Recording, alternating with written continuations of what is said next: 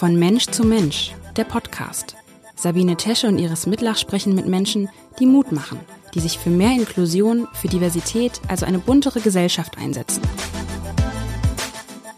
Der Podcast wird Ihnen präsentiert von der Hanse Merkur. Herzlich willkommen. Mein Name ist Sabine Tesche und heute geht es um das Thema Zwangsspektrumstörung. Dabei ganz speziell um den Bereich krankhaftes Haarziehen, Hautpulen und Nägelkauen. Dazu habe ich Linda Hollatz eingeladen. Sie leitet eine Selbsthilfegruppe zu diesem Thema in Hamburg. Außerdem ist sie Psychologin mit dem Schwerpunkt Zwangsspektrumstörung und als Friseurin Expertin rund um das Thema Haare.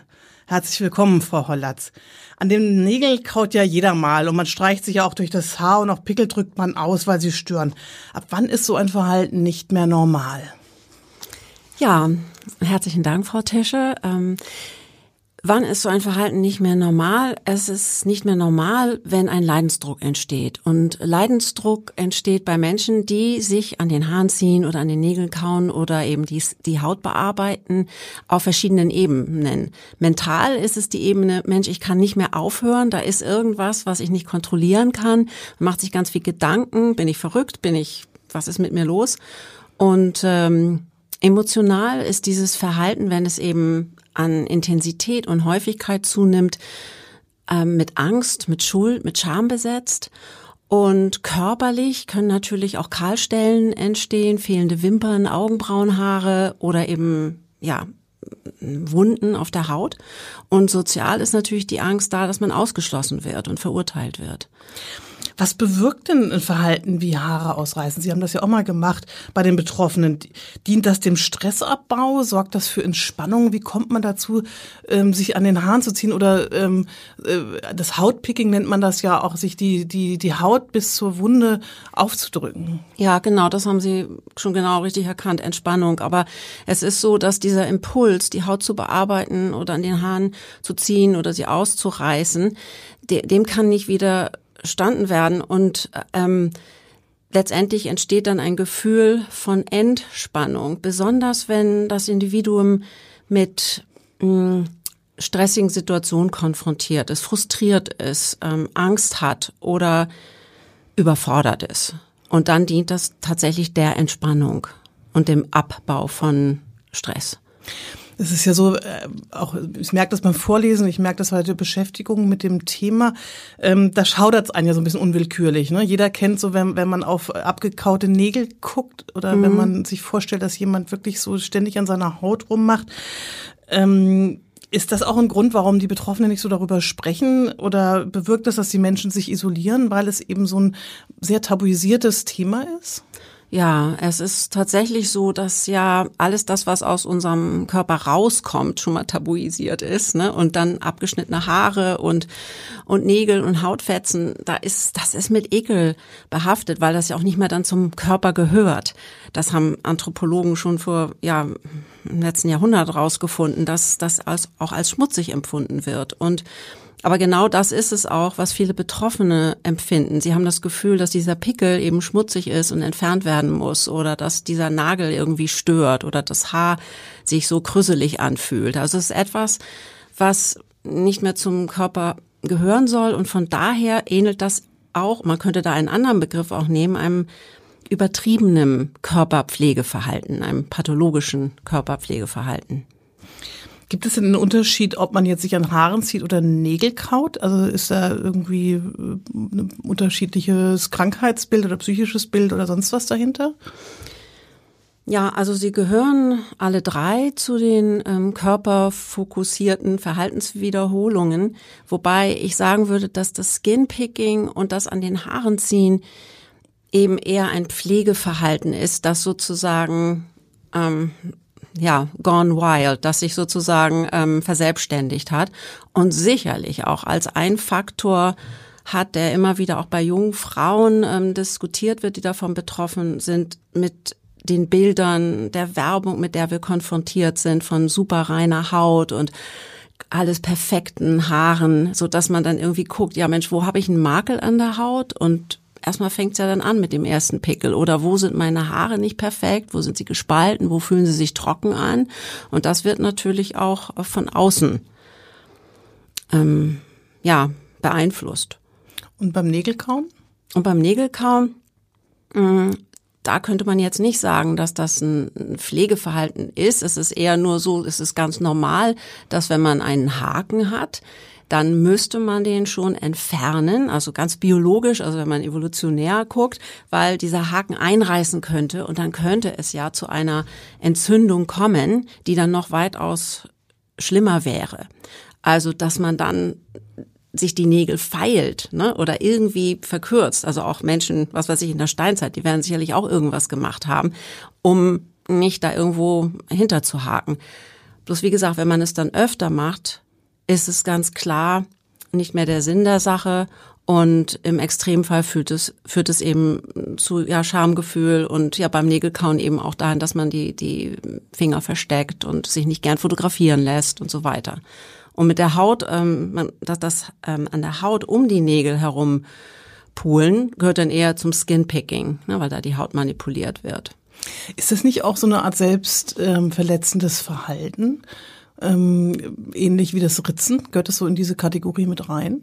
Tatsächlich wird also schon differenziert und das sich selber ritzen oder, oder schneiden ähm, hat, gehört eher zum, zum Borderline, ähm, zu der Symptomatik, weil beim Ritzen und beim Schneiden eigentlich nur Schmerz empfunden wird. Und dieser Schmerz vielleicht einen psychischen Schmerz, also dann stärker ist als ein psychischer Schmerz und davon von, die, von daher von diesem psychischen Schmerz ablenkt. Aber beim Nägelkauen, Skinpicking, Haare ziehen, da ist die Toleranz für den Schmerz, das wird immer weniger und es wird tatsächlich auch als ähm, angenehm empfunden. Also da ist auch so etwas Befriedigendes, etwas Lustvolles. Also man hat ja auch dann die, die Hände am, also die Finger am Mund, also wie ich sage jetzt mal, wenn man jetzt ein bisschen zur Kindheit guckt und äh, frühen Kindheit, man hat am Daumen gelutscht und man hat irgendwie so einen kleinen Waschlappen gehabt, an dem man immer, den man mit sich rumgetragen hat und da ist was Lustvolles. Also man sagt, es ist Auto ähm, erotisch auch vielleicht und aber auch autoaggressiv, wenn es zu stark wird. Jetzt ähm, ist es ja, oftmals fängt das ja im pubertären Alter auch an und auf welche Verhaltensweisen sollten oder auch Symptome, ne? also wie gesagt, es ist ja normal, dass ein Jugendlicher so auch an seinen Pickel rummacht oder auch mal die Haare besonders streicht oder sowas, ähm, aber auf welche Symptome sollten Eltern oder vielleicht auch Freunde achten? Ab wann ähm, scheint das eben nicht mehr normal, also wenn man das von außen anschaut? Ja, also beim Haareziehen ist es so, dass, dass es wenn es fokussiert ist, ne, und wir unterscheiden auch bei dieser Erkrankung zwischen fokussierten und automatischem Verhalten. Manche Menschen tun es auch einfach nachts beim Schlafen oder machen es, wenn sie es gar nicht beim Fernseh gucken. Ne? Also sie machen es automatisch und manche machen es fokussiert. Und vielleicht könnte man auch sagen, dass Menschen, die eher Kontrolle noch über das Verhalten haben, also es fokussiert tun, es dann auch eher so machen, dass es erstmal nicht auffällt.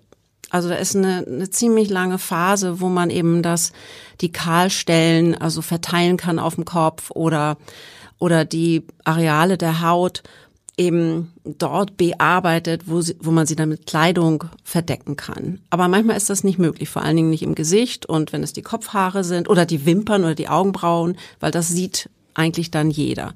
Also worauf man achten sollte, ist natürlich auf äußere Veränderungen und ja, das ist natürlich bei Teenagern sehr häufig, aber das stundenlange Verschwinden im Badezimmer ist sicherlich eine Indikation. Und also meiner Erfahrung nach merken das Angehörige relativ schnell, dass so ein Verhalten ausgeübt wird.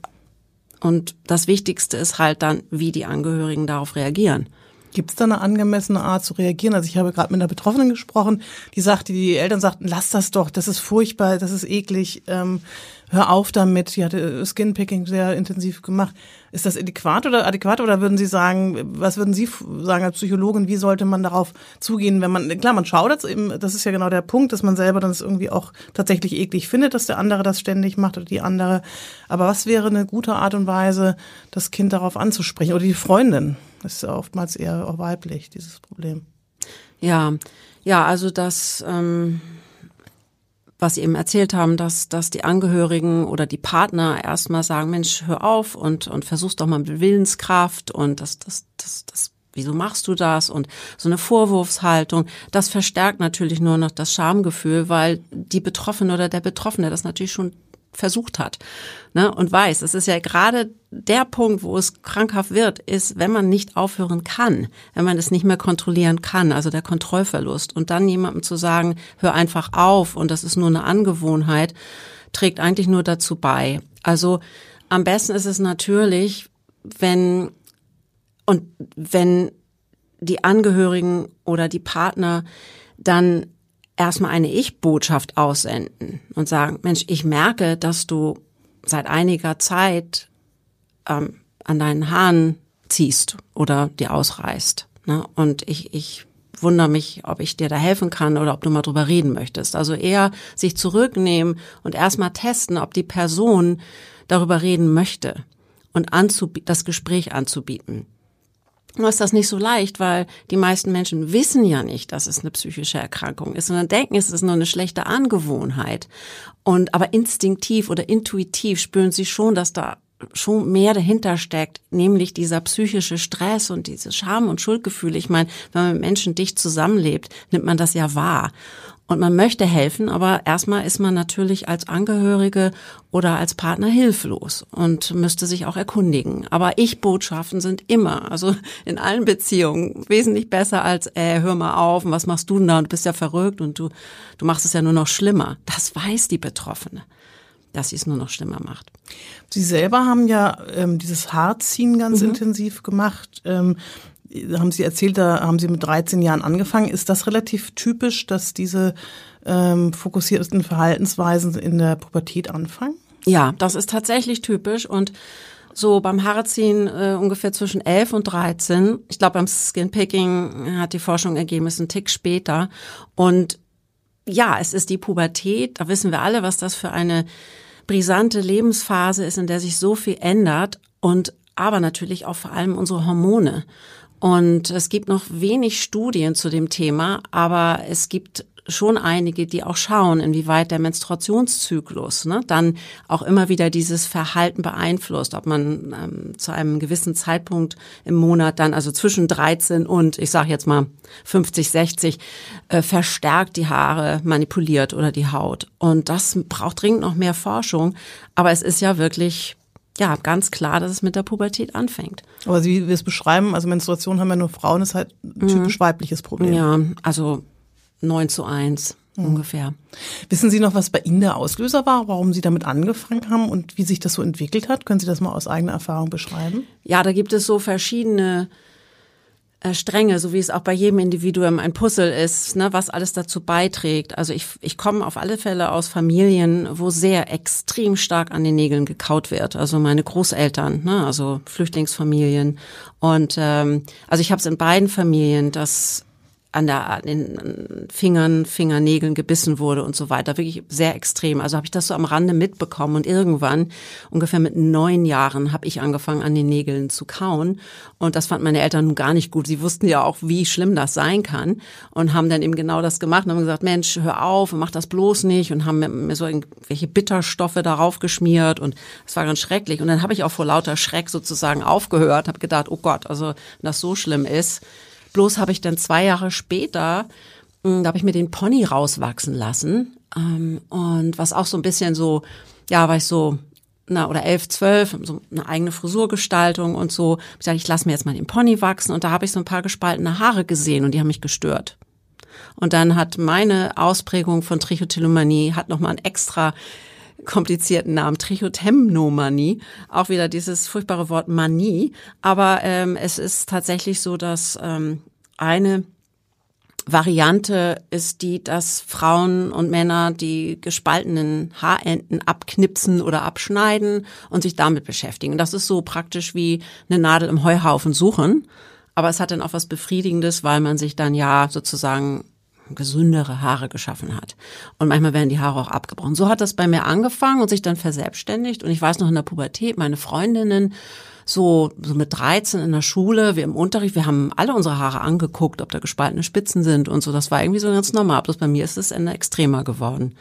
Und was haben Sie dann empfunden? Haben Sie dann über Stunden Ihre Haare gedreht und gemacht und durchgeguckt? Oder ja, aber es war auch tatsächlich dann eher so abends, ne, wenn irgendwie so ich so vom Tag und irgendwie entspannen wollte. Also es war jetzt nicht tagsüber oder so. Und dann war ich mal im Zimmer und dann kann es schon mal passieren, es war auch nicht täglich, aber dass ich so vielleicht eineinhalb Stunden nach gespaltenen Haarspitzen gesucht habe und die mit einer Schere abgeschnitten habe.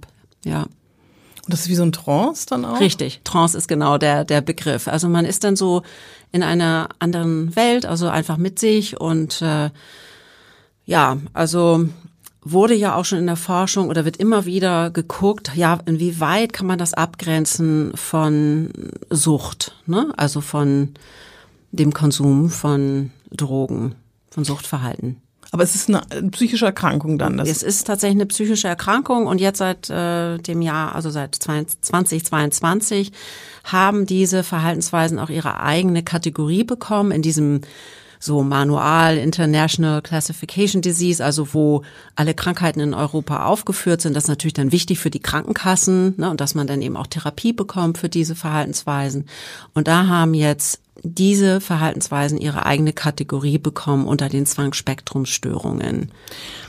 Wie haben Sie denn das Verhalten oder Ihr Verhalten unterbrochen? Sie haben das, wie, wie viele Jahre haben Sie das gemacht und wie sind Sie daraus oder, oder wann sind Sie sich überhaupt bewusst geworden, dass das nicht normal ist?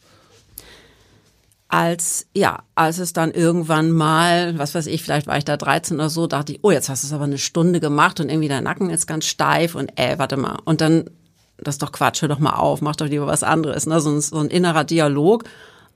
Und dann bin ich vielleicht, was weiß ich, habe ich was anderes gemacht und auf einmal bin ich wieder da gelandet und gesagt, ey, jetzt machst du schon wieder. Also so dieser zunehmende Verlust von Kontrolle, dass ich diese diesen Drang auch in den Händen, das hat ja auch sehr viel mit den Händen und den Fingern zu tun, mit einer Nervosität, mit einer inneren Unruhe, die eben über die Hände abgeleitet wird. Und, und dann habe ich ganz tapfer bis eigentlich zum heutigen Tage mit meinem ja auch ähm, in der Selbsthilfegruppe sein und darüber zu forschen und zu schreiben und zu sprechen, mir Wege gesucht, die mir helfen. Ne? Also mit den Händen was machen. Und ich habe angefangen zu forschen. Und als ich, ähm, ich glaube mit 17 war ich dann Gut, das war dann 1982. Da gab's ja, also haben wir noch kein Internet äh, benutzt und dann war ich in der Bibliothek und habe irgendwelche englischen Forschungsergebnisse gefunden und da habe ich auch zum ersten Mal diesen Namen Trichotillomanie, das zwanghafte Haare ausreißen, das habe ich gelesen und das war aber so furchtbar, wie dieses Wort auch klang, wusste ich in dem Moment und das ist so der Kernsatz, ähm, die Ermutigung dieser Bewegung von Menschen, die sich dafür einsetzen, dass diese Verhaltensweisen mehr Verständnis bekommen und bekannter werden. Ich war nicht allein. Irgendwo auf der Welt, auch wenn es auf Englisch war und in, irgendwie in den USA, gab es auch jemanden, der irgendwas mit seinen Haaren gemacht hat, was nicht normal war. Und inzwischen wissen wir, dass es schon vor 400 Jahre vor Christus, Hippokrates und Sokrates haben schon Fälle beschrieben, wo Menschen sich die Haare ausgerissen haben. Also das ist erstmal eine ungeheure Beruhigung, zu wissen, man ist nicht allein. Sie haben ja darüber tatsächlich auch das Thema Haare so ein bisschen zu Ihrem Lebensthema gemacht. Sie schreiben eine Dissertation dazu auch. Ähm, und ich habe mit der Betroffenen gesprochen, die so Skin-Picking mhm. eben auch macht. Die hat das Thema Haut zu ihrem Thema so gemacht. Das ist so ein Mittelpunkt. Ist das auch relativ typisch? Und warum, was, was faszinieren Sie jetzt an Haare so sehr? Ja, also bei mir war es eben so, nicht nur das mit dem Haare ziehen, sondern ich hatte dann auch einmal als Teenager Haarausfall für sieben Monate. Das war dann irgendwie parallel und in der Zeit habe ich auch sicherlich nicht an den Haaren gezogen. Ähm, das war so ein Resultat von einer Niereninfektion, die ich mir beim Surfen zugezogen hatte und das hat irgendwie ja so lange gedauert und das war so deprimierend und wenn man so 16, 17 ist und die Haare verliert, dann wird einem erstmal bewusst, was Haare bedeuten. Und ich habe mich schon immer für Psychologie interessiert und ähm, habe dann einfach geforscht. Und es gab noch sehr wenig auf diesem Gebiet, aber jetzt auch zum Thema Haarausfall gab es damals sehr wenig. Das ist heute alles anders. Es gibt 20, 30 tolle Bücher zum Thema Haarausfall und man braucht nur es in die Suchmaschinen einzugeben. Aber damals, ja, habe ich eben gesagt, okay, es weiß keiner was darüber. Hautärzte waren auch überfordert mit meinen Anliegen, also muss ich mich selbst drum kümmern. Also ich bin den Weg der selbst, mir selbst helfen gegangen. Mhm. Nochmal, ich würde gerne nochmal mhm. darauf zurückkommen, weil Sie sagen, das fängt ja auch so in der Pubertät an. Und gibt es, und es sind vor allem Frauen, ist es ein typischer Frauentyp, der sowas macht? Also weiß man so ein bisschen was? Sie sagten bei Ihnen vielleicht auch Genetik, aber ist es, sind das eher unsichere Menschen, eher Menschen, die gemobbt werden, eher Menschen, die dick, dünn? Oder gibt es da irgendeine Gemeinsamkeit? Haben Sie das festgestellt in Ihrer Literaturforschung? Das einzige, womit wir uns da beschäftigen, wäre so eben ein Perfektionismus. Und ansonsten nein, könnte ich das, das tatsächlich nicht sagen. Das ist was mit der Körperfülle zu tun hat oder nee, ich glaube nicht. Ich glaube einfach, dass jedes Individuum, jeder Mensch sich bestimmte Dinge im Leben aussucht, Strategien entwickelt, um mit mit dem Leben fertig zu werden. Und manchmal werden diese Strategien, äh, sind die mh, hm, ja, lebensbejahend und manchmal sind sie eben auch zerstörerisch. Und bei diesen Verhaltensweisen sind sie eben eher auch zerstörerisch. Jetzt ist das so, dass ähm, auch bei dieser Betroffenen, mit der ich gesprochen habe, die ist also hat einen Marathon ähm, oder äh, einen relativ hohen Leidensweg hinter sich des Skinpickings, weil kein Hautarzt erkannt hat, dass das ähm, nicht Akne ist, sondern was sie dort macht, sondern dass das ähm, eben eine psychische Erkrankung ist und ähm, hat also x Akne-Mittel ausprobiert und ähm, ist also hat über Jahre eigentlich so einen Leidensweg auch über die Hautärzte mitgemacht, äh, bei Friseuren vielleicht ähnlich ist. Mhm. Ähm, oder Kosmetikerinnen oder wie auch Absolut, immer. Absolut, ja. Fehlt es da an Informationen und wie kann man das ähm, vielleicht dem entgegengehen? Ja, genau das ist es. Es fehlt an Information und es fehlt an Ausbildung und ich bin immer wieder erstaunt, weil in unsere Selbsthilfegruppe kommen eben auch sehr, also junge Frauen, eben wie die Betroffene, von der Sie eben gesprochen haben, und die sind dann jetzt 20, 30 Jahre jünger als ich, und die haben zum Teil ähm, schon seit zehn Jahren an ihren Haaren gezogen und wissen gar nicht, dass das eine Erkrankung ist. Und die hatten ja das Internet zur Verfügung, ne? Und, und die Medien. Und ich denke mal, das, Mensch, das, das gibt's doch nicht, dass das immer noch so unbekannt ist. Und wenn die dann auch rausfinden oder das dann mal in die Suchmaschinen eingeben, dann dann ähm, eröffnet sich ihnen eine Welt mit Anregungen und ähm, Therapieerfahrungen und Selbsthilfegruppen und so weiter. Ja, also von daher kann ich das ähm, nur empfehlen, ne, sich ähm, weiter zu informieren. Aber eben, ob es an eine bestimmte Persönlichkeitsstruktur gebunden ist, könnte ich jetzt nicht sagen. Sie leiten ähm, zusammen mit einer anderen äh, Betroffenen äh, diese Selbsthilfegruppe auch äh, hier in Hamburg.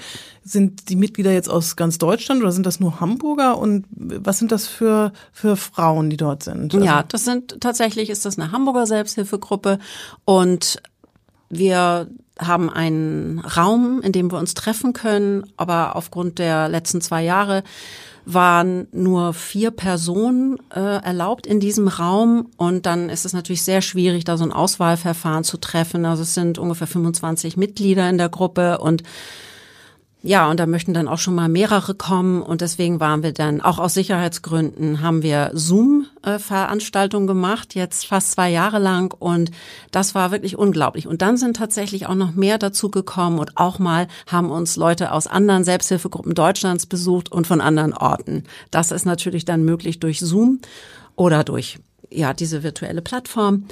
Und wir haben wirklich sehr viel erreicht. Also wir haben auch so ein bisschen so eine Bilanz gezogen am Ende des Jahres. Wir hatten einen Workshop, äh, den der netterweise von ähm, also gefördert wurde von den Krankenkassen und wir konnten an einer deutschlandweiten Konferenz teilnehmen, wo ungefähr ja knapp 200 Betroffene teilgenommen haben. Das haben zwei Frauen in Köln von der Kölner Selbsthilfegruppe organisiert.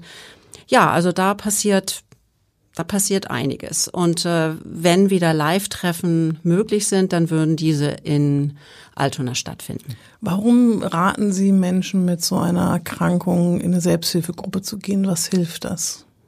Ja, zum einen, dass man das Gefühl hat, ähm, ich brauche mich nicht zu erklären.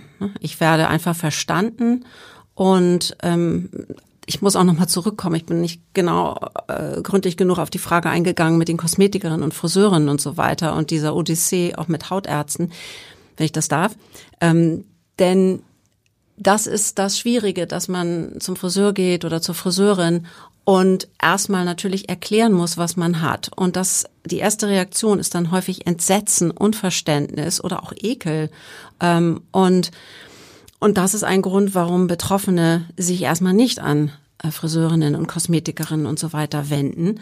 Und dafür kann man natürlich, äh, dem kann man Abhilfe schaffen durch Seminare und äh, Trainings und noch zusätzlich zu dem, was vielleicht in einer Berufsschule angeboten wird. Und da habe ich natürlich auch noch eine Ankündigung äh, für ein, ein Seminar für Friseurinnen, die sich weiterbilden möchten ähm, in der Behandlung und ähm, um ein bisschen mehr Verständnis zu bekommen für diese Erkrankung. Aber die, zurück zur Selbsthilfegruppe. Ähm, in der Selbsthilfegruppe werden natürlich auch Tipps ausgetauscht oder Empfehlungen äh, für Therapeuten oder es wird auch gefeiert, wenn jemand endlich mal einen Therapieplatz bekommt und dann wird berichtet und ähm, ja, es ist einfach eine kostenlose Möglichkeit, sich mal auszutauschen. Ja, weil es ist ja so, dass viele auf einen Platz warten und sich schon gerne therapieren lassen möchten, aber das ist, das ist nicht einfach. In was für Störungen haben die Frauen in ihrer Selbsthilfegruppe? Sind das diese drei Sachen, die wir am Anfang genannt haben, oder gibt es da noch so unterschiedliche Arten, also äh, von Zwangsspektrumstörungen, die da auch noch mit mit reinkommen? Ja, die drei sind es tatsächlich, also Nägel, Haut und Haare.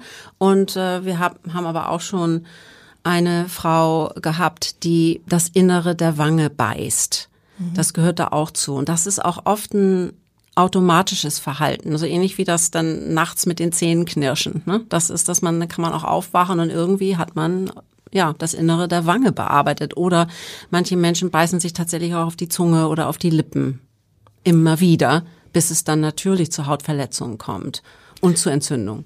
Ziel ist ja wahrscheinlich, dieses Verhalten mit dem Verhalten aufzuhören. Ja ähm, und kann da so eine Gruppe bei helfen? Also ähm, geben Sie zum Beispiel Tipps, was man machen kann? Was kann man machen dagegen?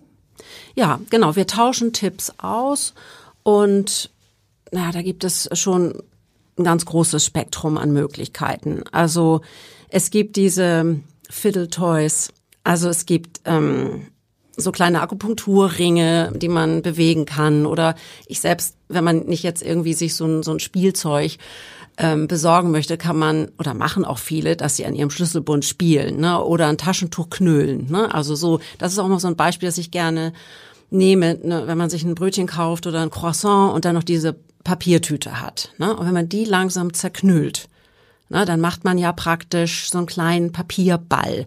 Und das wäre jetzt zum Beispiel eine ganz ähnliche Bewegung, ähm, wie auch das Habit Reversal Training empfiehlt. Das ist ein Teil von der Verhaltenstherapie, wo man genau die entgegengesetzte Bewegung mit den Händen macht. Also anstatt ähm, Daumen und Zeigefinger zusammenzuführen und so zu ziehen oder so mit den Fingern so ja nach die Haut abzutasten, macht man Fäuste und spreizt die Hände dann wieder. Und das ist zum Beispiel was, was man ganz unauffällig immer machen kann, ne? In der, in der Jackentasche oder so. Einfach so ein Papierball knüllen oder ein Taschentuch, wenn man nichts in der ähm, Hand hat. Oder mit dem Ring spielen. Ne? Aber es ist halt oft so eine so ein Überschuss an Energie da. Und das ist ein ganzes, ein ganzer Bereich. Und da teilen wir dann in der Selbsthilfegruppe halt ja, was wir gern machen, was uns geholfen hat oder was es Neues auf dem Markt gibt. Denn es gibt einen Markt dafür, eben auch für Kinder ganz stark, die ADHD haben, ne? Also die einfach auch, also jetzt nicht unbedingt an den Haaren ziehen oder so, aber einfach so viel Energie haben und Überschüssigkeit loswerden müssen. Ähm, jetzt ist es ja so, wie Sie gerade sagen, dass es nicht auffällt, ne, dass man irgendwas machen kann. Das mhm. ist jetzt ja, dadurch, dass wir eine Pandemie haben und alle eher zu Hause sind, äh, fehlt ja eigentlich für viele Menschen ähm, eine komplett soziale Kontrolle. Man Richtig. ist nicht am Arbeitsplatz, wo jetzt dann eine schlechte Haut auffällt äh, oder ausgerissene Haare. Man mhm. muss auch nicht mehr so oft zum Friseur. Hat diese Pandemie, glauben Sie, bei vielen Menschen dieses ähm, Verhalten noch äh, unterstützt? Absolut, ja. Und da gibt's auch schon also erste Forschungsergebnisse in den USA und in Deutschland. Natürlich ist das Verhalten, hat das Verhalten zugenommen.